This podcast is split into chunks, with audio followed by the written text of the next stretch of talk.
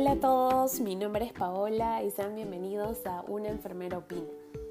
Una enfermera opina nació en mayo de este año como un blog y se ha ido expandiendo por las redes sociales y esta vez hemos querido incursionar por este medio.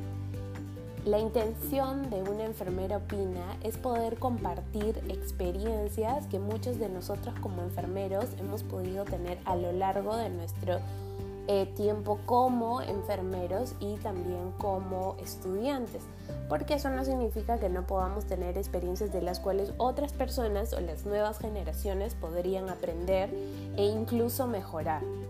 Ya sabemos que como en la etapa de estudiante hemos podido estar muy arriba, muy emocionados, pero también hemos podido pasar por experiencias que nos han dicho que de repente no estoy segura si seguir esta carrera o si estaré haciendo lo correcto o qué será de mí más adelante. En mi caso, yo tengo 10 años como enfermera y puedo decir que en algún momento he estado muy, muy triste de lo que yo he podido recibir de mi profesión, pero también he tenido momentos en los que me he sentido muy agradecida y muy contenta de haber elegido ser enfermera. No saben la satisfacción tan grande que uno puede sentir eh, en algunos momentos, que son la mayoría creo yo, del hecho de haber elegido esta carrera, que es muy sacrificada y que ya todo el mundo lo sabe, ¿no? y eh, todos podamos compartir experiencias y a la vez también poder opinar sobre temas que pueden ser de una coyuntura a nivel mundial, referentes sobre todo a temas de la salud, porque otros temas en realidad como que no los manejo, entonces mejor no hablar de ellos, pero no está de más aprenderlos, eso sí, somos mente abierta para todo lo que se pueda conversar. Y también... Eh, comunicarnos, ¿no? Ser más fluidos, si de repente alguien conoce algo, poder compartirlo para poder estar más conectados. Actualmente, como todo el mundo lo dice, es un mundo globalizado, entonces nada mejor que poder compartir experiencias de otra forma para poder mantenernos comunicados.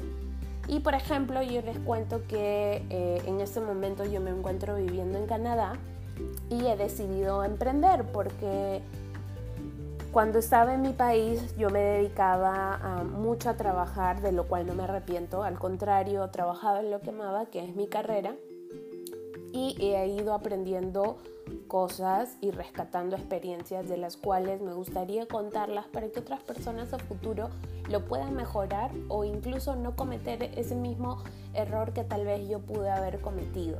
¿no? Siempre aprendiendo, siempre viéndolo de una forma positiva, aunque no voy a negar que no todo ha sido positivo, ¿no? O sea, ha habido, como les contaba, momentos en el que he sentido que ya, o sea, mejor lo dejo ahí y empiezo a estudiar, no sé, pues otra carrera que, que me pueda dar la facilidad que esta tal vez en algún momento sentí que no me la daba.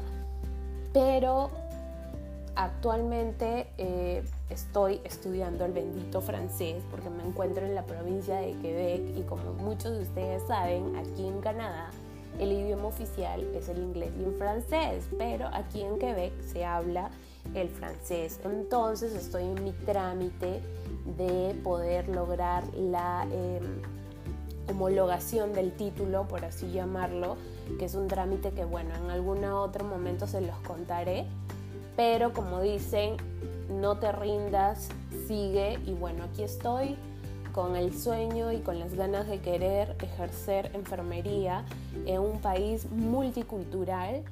Ya tengo acá más o menos seis meses viviendo, entonces sigo dándole a los estudios porque aquí también, aunque no crean como en todos los países, la competencia es muy fuerte y en este país, que, es, que este país es multicultural, es infinidad de las culturas, de los idiomas que puedes tú cruzarte solamente caminando unas cuadras, ¿no? Bueno, entonces espero que les haya eh, gustado la introducción y espero que se puedan ir eh, conectando mucho más. Eh, la, la página del blog es Una enfermera opina y ustedes pueden ir leyendo algunos capítulos o algunos posts que ya hemos publicado de historias referente a nuestra profesión o experiencias del día a día, ¿no? Gusto de escucharlos, me despido con un súper abrazo de positivismo y alegría. No se olviden sonreír, como digo, pelen los dientes y nos vemos a la próxima. Tengo que ir practicando mi francés. Chao.